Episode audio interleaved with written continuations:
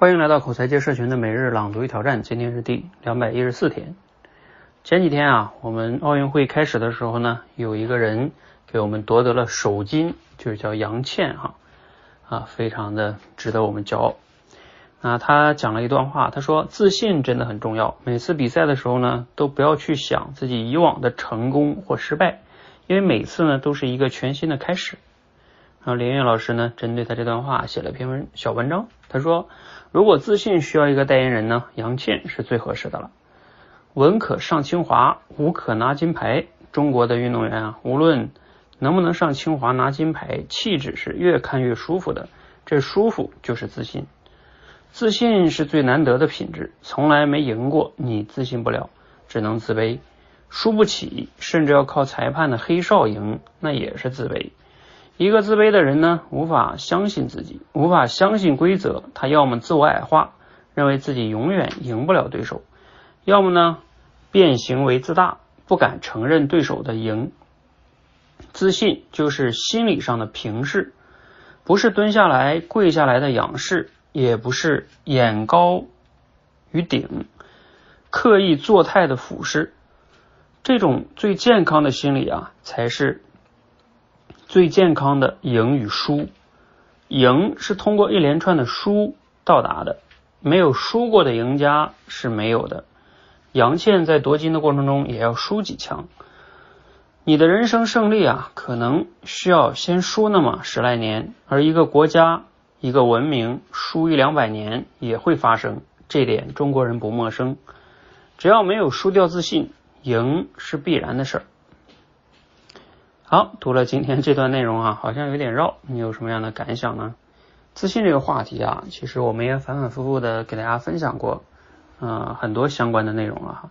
尤其在我们这个社群，嗯，来我们这练口才的同学呢，很多都不是很自信，所以对这个话题呢，我自己也以前讲过一些课啊，也也写过一些文章，有很多的思考啊。我今天就简单再聊一聊哈，就是呃，尤其是在说话这件事上，很多人不自信。嗯嗯，那到底怎么样才能让说话这件事变得自信呢？核心的来说呢，就是有一个非常重要的原则，以前我也讲过，就是你要把你的注意力不要老放在自己的表现上啊，你老是想着说，哎，我讲的不好，别人会怎么看我呀？别人会嘲笑我呀？你越这么想，你就越不自信。那你要把表现，把这个注意力放在哪儿呢？放在就是。关注在你的讲话能给他人带来什么样的启发和帮助啊，也就是送礼物的心态。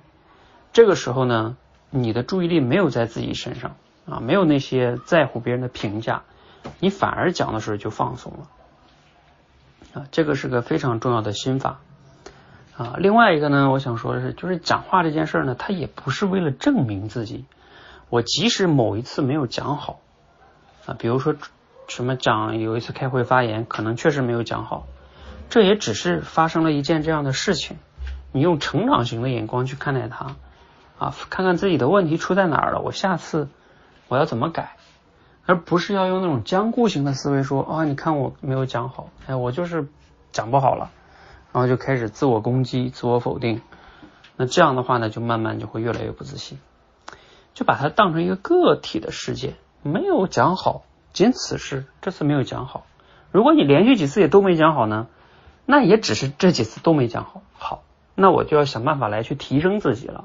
我看一看啊，我要去哪些地方？比如说找一些训练的方式、训练方法去训练自己，去改变了嘛啊啊！甚至哈，有的人说，那我改变不了怎么办呢？